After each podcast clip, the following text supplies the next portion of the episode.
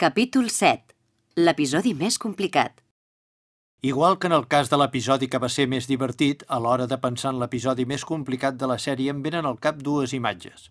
Una, relativa al doblatge de Bola de Drac GT i una altra molt més propera relacionada amb Bola de Drac Z Kai. Sens dubte, l'episodi o episodis més complicats de l'etapa inicial foren quan en Son Goku i en Vegeta es van fusionar i en Marc i jo havíem de doblar el ninot resultant, en Gogeta, xerrant tots dos alhora com si fóssim un de sol.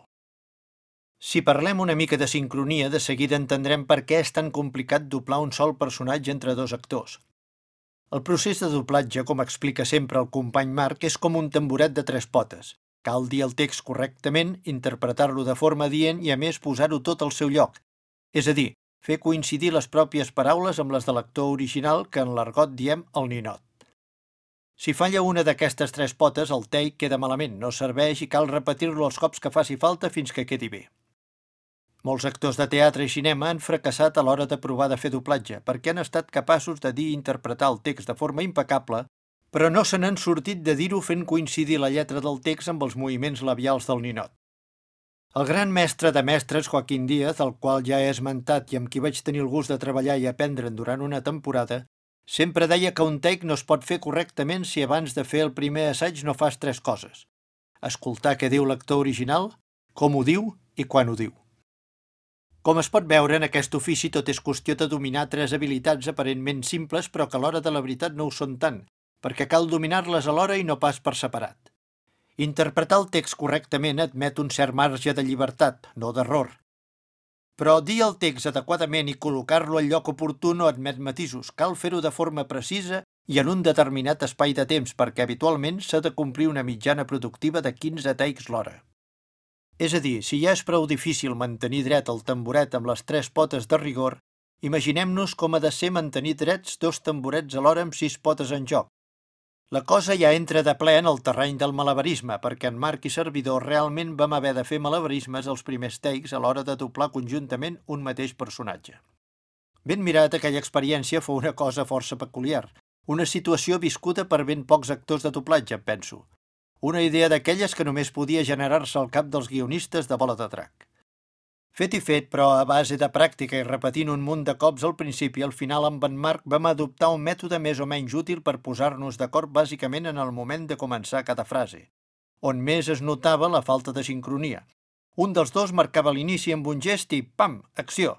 La resta era qüestió de mantenir un mateix ritme per acabar en el moment just.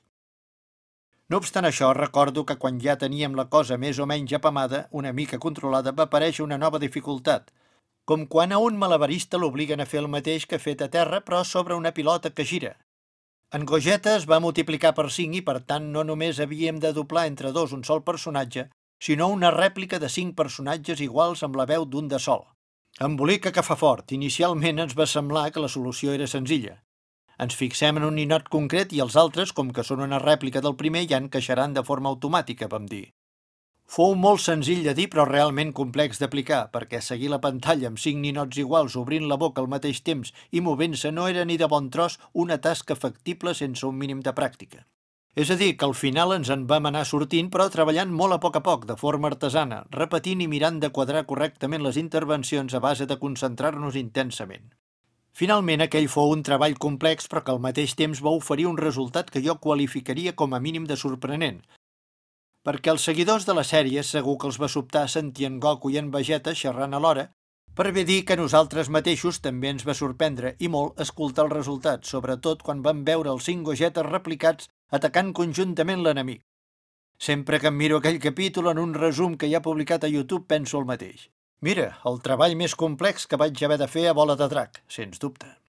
El segon episodi més complex que recordo va ser quan, en iniciar-se el doblatge de Bola de Drac ZK al setembre de 2011, em vaig trobar havent de doblar com si res en Vegeta després de no haver fet doblatge durant 11 anys seguits. Els primers takes no foren especialment complicats de fer perquè eren intervencions molt breus, però quan en Napa i en Vegeta arriben a la Terra en la seva càpsula i comencen a entrar en acció, aleshores jo em vaig trobar amb intervencions de diverses línies de text amb les quals jo no estava gens acostumat a bregar.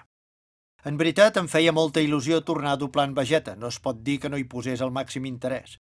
Els dies anteriors al primer doblatge havia practicat a casa. Per posar to a l'addicció havia llegit en veu alta alguns textos en català especialment enrebaçats. M'havia mentalitzat intensament per fer-ho igual o millor que els anys 90, perquè aquesta vegada, a diferència de l'anterior, sabia que hi havia un munt de seguidors pendents de veure'n el resultat. Malgrat tot, a l'hora de la veritat em fallaven dues de les tres potes del tamboret perquè era capaç d'interpretar amb una certa correcció les intervencions però m'entrebancava amb algunes paraules i sobretot em costava sincronitzar el text amb els moviments vocals del ninot. Curiosament, els darrers anys, tot i no haver fet doblatge, sí que havia fet algunes veus en off de vídeos produïts per mi, fins i tot intervencions com a actor físic en algunes produccions, incloent-hi un paper amb una gran quantitat de text en un llargmetratge de baix pressupost que m'havia embolicat a tirar endavant no feia pas gaire. El cert, però, és que fer doblatge no és el mateix que fer d'actor al cinema, al teatre o a la televisió. Em penso que és una mica bastant més complicat justament per allò de les tres potes del tamboret. Fet i fet, aprofitant que els primers dies en Marc va tenir la gentilesa de deixar-me treballar més o menys sol, durant els capítols inicials de Bola de Drac ZK em va tocar readaptar-me a l'ofici i recuperar la forma fent exactament el mateix que havia fet als meus inicis. Repetir i repetir fins que el take surt impecable. Coneixia perfectament el personatge i també els textos, ja que tots sense excepció els havia dit uns quants anys abans, però no era el mateix, perquè acusava la manca de pràctica. Calia engreixar el mecanisme per aconseguir girar igual de lleuger que els anys 90.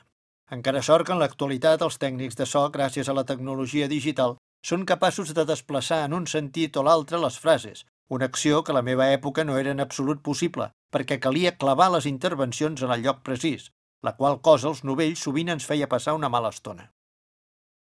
Al final, però, entre una cosa i una altra, a partir de la tercera o quarta sessió ja em vaig sentir molt més lleuger i de mica en mica vaig aconseguir anar enregistrant els takes al ritme habitual, de manera que vaig guanyar la seguretat necessària per poder treballar al costat de companys que, tot i que havien començat igual que jo als inicis dels anys 90, en l'actualitat acumulaven una pràctica i una experiència enormes.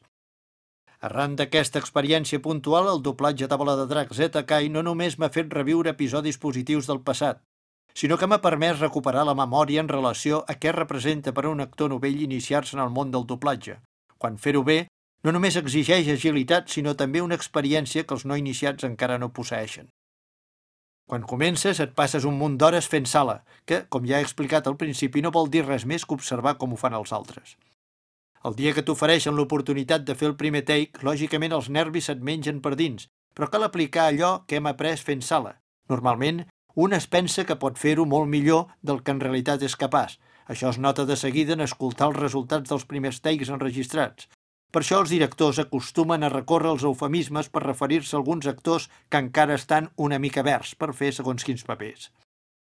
Aquells que volen córrer massa de bon principi solen estavellar-se contra un director o una directora exigent que els situa fulminantment en el seu lloc mentre que els que són excessivament prudents i mai no s'atreveixen a agafar velocitat poden quedar encasellats com a personal de tercera fila, o sigui, els que només són requerits per fer ambients i intervencions d'escassa importància. Dins el món del doblatge, trobar el punt mig i l'equilibri és tan important com no perdre mai de vista la teoria del tamboret de tres potes. En la fase inicial, la intel·ligència emocional hi juga un paper fonamental, perquè és la que permet avançar a poc a poc i amb un mínim de seguretat. Enfrontar-se a un take complicat que no surt ni a la de 3 en una sala de doblatge plena de gent amb qui amb prou feines coneixem és una experiència que aquells qui l'hem viscuda no voldríem haver de reviure-la mai més, però qui més qui menys ha viscut una situació d'aquest tipus quan ha mirat d'introduir-se al doblatge i la forma de resoldre-la diu molt a favor o en contra del candidat. A vegades, obstinar-se a fer un take costi el que costi no és la millor solució. Normalment, un director hàbil i experimentat que convoca un debutant no comença la sessió posant-li al davant els texts més complicats del guió o ficant-lo al costat d'una primera figura. El més habitual és deixar la part complicada per al final, per tal que el novell pugui treballar d'una forma molt més relaxada, preferentment sol, o en companyia d'altres actors i actrius del seu mateix nivell.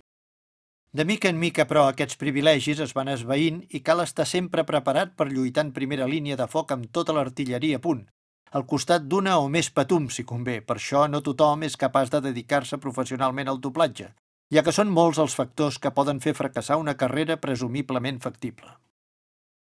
Una de les preguntes recurrents que m'han fet respecte al bola tracta sobre les dificultats de doblar. Com, per exemple, quin ha estat l'episodi més difícil o complicat de doblar? Per quina raó? Si doblar en Goku és més difícil que qualsevol altre personatge d'anime? Posats a pensar, no podria dir cap episodi que em costés sang, suor i llàgrimes. Sincerament, la dificultat tècnica de doblar aquesta sèrie és la mateixa que qualsevol sèrie d'anime.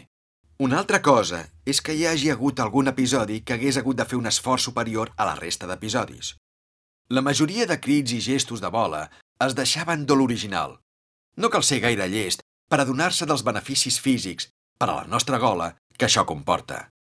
L'única vegada que jo recordi que em vaig quedar amb les cordes vocals convertides en moixama va ser quan en Goku era esclafat per en Vegeta convertit en goril·la gegant.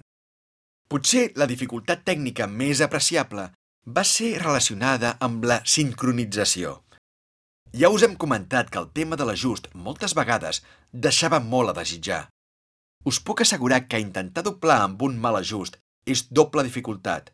D'una banda, el text que has de dir pot ser més llarg o més curt respecte a l'original. I d'altra banda, el moviment de la boca el que nosaltres anomenem labials, no corresponen a la velocitat i sincronització del text que l'actor té davant. Un mal ajust només és com posar pals a les rodes. El director i l'actor han de tornar a reajustar el text per poder ser sincronitzat amb l'original, i això repercuteix en temps i, de vegades, en diners. L'agilitat que tingui cada actor és primordial perquè se'n pugui sortir amb més o menys gràcia. És clar, si posem en un mateix sac un mal ajust i una persona que comença a doblar, que és novell o que li costa força, tot i que ja porti un temps doblant, ens trobem amb una reacció absolutament desastrosa. I aquesta situació, més d'un cop la vaig patir fent el doblatge de Bola de Drac. Una de les particularitats de Bola és que es van utilitzar molts actors i actrius que començaven, ja ho sabeu. Alguns ja veies que la seva projecció era força elevada i que amb un espai relativament curt de temps doblarien molt bé. D'altres veies que els hi costava molt, i el pitjor que els hi pot passar a aquestes persones que, com diem en l'argot professional, no ho veuen, és que es posin encara més nerviosos davant del take. Això és important. El pitjor enemic d'un actor o actriu de doblatge són els nervis. Perquè us ho imagineu, penseu en el jugador de futbol que ha de llançar un penal davant de 80.000 persones, que sap que l'estan veient per televisió, que sap que si marca ha guanyat el partit, etc. O per als amants del bàsquet, el mateix en un jugador davant d'una cistella per a llançar uns tirs lliures determinants. Quantes vegades heu escoltat com el jugador se li fa la porteria o la cistella petita? Doncs el mateix passa en el doblatge. La tensió nerviosa pot ser tal que no te n'adones de quan el personatge o l'actor obre la boca, de què diu, de com ho diu. Els nervis et bloquegen, comences a dir el text i el teu cervell et diu que acabis ja. Dos dels factors recurrents en les persones que comencen a doblar és que, sense que vulguin, fins i tot sabent que no ho han de fer, diguin les frases molt de pressa, cosa que nosaltres diem que és com que tenen ganes d'acabar, o que cridin. Per què això? Doncs perquè en un principi estàs ben acollonit, la sala fosca, amb companys i companyes que porten molt més temps que tu, que et miren, que t'observen, amb el director que potser és la primera vegada que et convoca i saps que si la cagues potser no et convocarà mai més. Són molts factors que juguen en contra teva i, per tant, és absolutament normal que els nervis et facin una mala passada. I això és el que més d'una vegada vaig viure d'una manera indirecta fent bola de drac. No creieu que jo no m'he posat mai nerviós. Evidentment que sí. Sobretot quan començava, quan em dedicava a anar als estudis perquè els directors em fessin alguna prova. Acabava sortint al carrer, després de la sessió, suat, tremolant, i amb les lletres del text donant-me voltes com si es tractessin d'aquells ocellets que, en dibuixos, volen al voltant del cap d'una persona que ha rebut una patacada. Però pel que fa al doblatge de Bola de Drac, jo ja portava un bagatge i ja havia patit la pressió de directors de caràcters molt més durs que el mateix Pere o el mateix Vicenç. Però, és clar, tampoc no és agradable viure la situació incòmoda d'un company o companya quan ets a sala fent text conjuntament. Un dels moments més incòmodes que vaig viure fent bola va ser quan estaven fent les darreres sagues de Zeta. Pels darrers episodis, l'estudi de doblatge d'Esplugues es va traslladar a les Corts de Barcelona. En el moment que l'estrenàvem, l'estudi encara s'estava construint, de tal manera que la sala on doblàvem bola era un locutori improvisat que tenia el mínim per poder fer la feina. El locutori era petit, amb prou feines hi cabien més de tres persones. El director i el tècnic es situaven en una taula llarga, fora del locutori, però a una distància aproximada de 3 metres. I tot i que en Vicenç tenia un micròfon per parlar amb nosaltres, No era necessari que funcionés. M'explico. La porta del locutori no tancava gaire bé. De tant en tant s'obria. Era una porta de fusta, feta de pressa i corrents, no gaire gruixuda, que tenia un pom bastant poc funcional. De tal manera que més d'una vegada s'obria sola. Recordo que més d'un cop vaig haver de fer els tecs agafant la porta pel pom perquè no s'obrís. Per acabar-ho d'adobar, més d'un cop havíem de parar la gravació perquè es colava per la paret del locutori la cisterna del vàter del veí o de la veïna. Vaig deduir que aquesta persona o patia de pròstata o tenia incontinència urinària. O era algú que li agradava fer-nos la punyeta, ja que anava força sovint al lavabo. Per aquella època hi havia força gent que estava en contra d'aquests dibuixos perquè eren massa violents, segons opinaven. Potser era la seva manera de fer-nos la guerra. El cert és que no eren les millors condicions per treballar. El fet que la porta s'obrís, sincerament, tampoc no era gaire important. Tant si el locutori era obert o tancat, la veu de qualsevol persona que estigués a fora se sentia des de dins de l'habitacle de gravar. Aquesta circumstància va portar més d'una situació curiosa. Jo, en primera persona, en vaig viure una. Era locutori junt amb un company que li costava una mica, i aquell dia li costava més del compte. Sé que us agradaria saber quin personatge doblava o de quin episodi estem parlant, però no us ho penso dir, principalment perquè ni me'n recordo qui doblava ni quina escena era. El cert és que no hi havia manera. Jo feia la meva intervenció i quan li tocava s'entortolligava amb les paraules. Ho deixava tot fora boca. Rere cada intervenció d'ell apareixia la veu d'en Vicenç. Un altre cop ho has deixat curt. Un altre cop no s'ha entès res. Un altre cop. Un altre, un altre. Cal dir que el to era molt correcte. Bàsicament, com a home experimentat que era en Vicenç, sabia que si li cridava encara es posaria més nerviós i no hi hauria qui gravés aquell take. Però, és clar, la paciència té un límit.